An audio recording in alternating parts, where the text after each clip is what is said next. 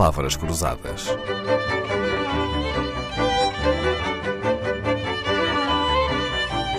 Porque quase tudo é uma questão de semântica.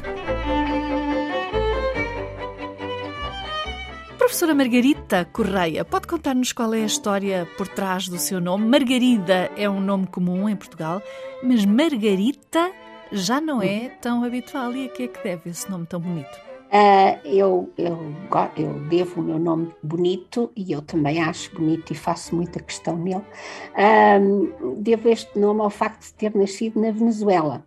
Os meus pais eram portugueses, uh, e eu, mas eu nasci na Venezuela em 1960 e um, supostamente eu devia chamar-me Margarida, porque era em honra do, da, do, da mãe do meu padrinho de batismo mas, entretanto, o meu pai e o senhor dos registros lá, lá, lá tiveram uma, uma altercação por causa do Margarita ou Margarida, e eu acabei chamando-me Margarita. É um nome que me tem dado muito trabalho a manter, muito Imagina. trabalho ao longo da minha vida, mas que faço muita questão dele. E faz muito bem. É curioso pensarmos nos nomes das pessoas, não é?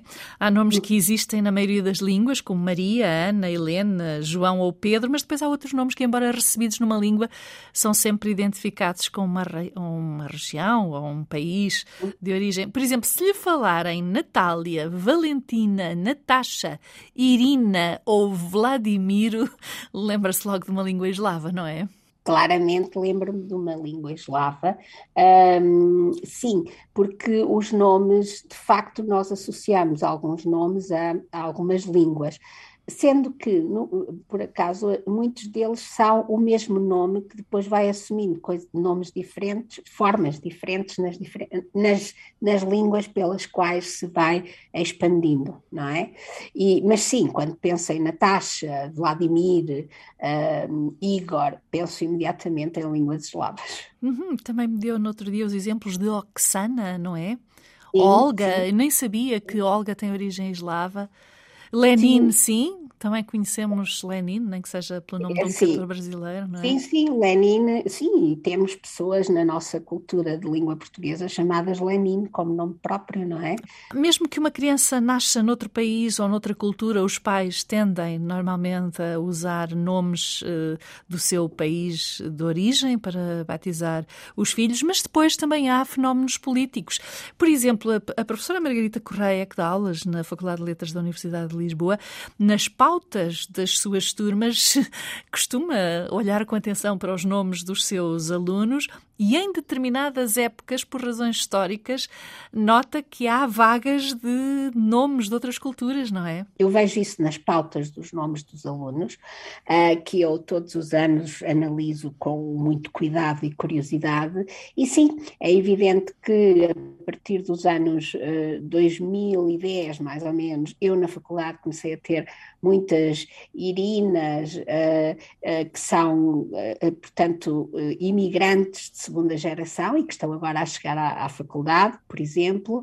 Vladimir também já tive. Uh, também muitos nomes africanos, nomes brasileiros. Falar em nomes brasileiros é um pouco difícil, porque os nomes brasileiros normalmente há muita liberdade, digamos assim, e muita criatividade, e portanto são sempre nomes que fogem um bocadinho às nossas, às nossas grafias e que são combinações uh, uh, muito, muito sui generis.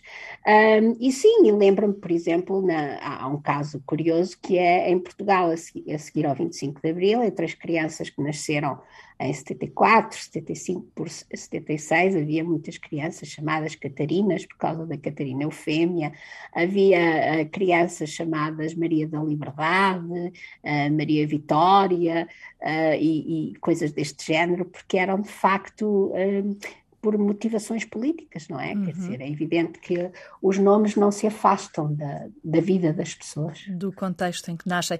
Depois tivemos uma vaga de hum, nomes brasileiros, dessa lembro-me eu, por causa do sucesso das novelas brasileiras nos anos uhum. 70 e 80 em Portugal, uhum. ou nomes franceses em crianças, filhas de pais imigrantes em, em, países francófonos, não é? Tínhamos muitas uhum. Catherines e muitas Stephanies, não é? Uhum. Entre os uhum. portugueses. Uhum. Bom, isto para não falarmos do Cristiano Ronaldo, que deve o nome Ronaldo à admiração que a mãe tinha por Ronald Reagan, presidente dos Estados Unidos entre 1981 e 89.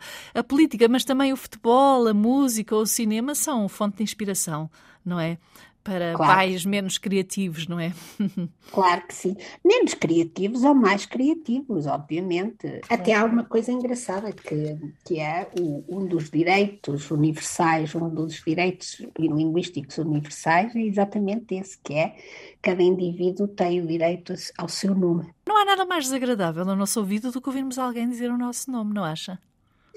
Uh, dizer mal. Dizer é mal, muito, sim, dizer é mal. É muito desagradável. Eu fico particularmente irritada, não tanto quando dizem mal, mas sobretudo o que me irrita é quando escrevem mal o meu nome e e pior ainda, quando me corrigem o que me acontece em alguns serviços, e é uma coisa que me deixa realmente fora de mim.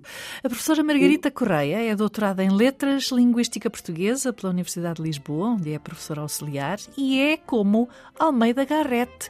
Garrett dizia com graça: leiam-me ao menos um T dos dois que tenho no meu nome. A professora Margarita Correia também me disse, antes de começarmos a gravar, pode tratar-me por Margarita, não lhe perdoo é o T. Ora, cá está, com todas as letras a que tem direito. Palavras Cruzadas, um programa de Dalila Carvalho.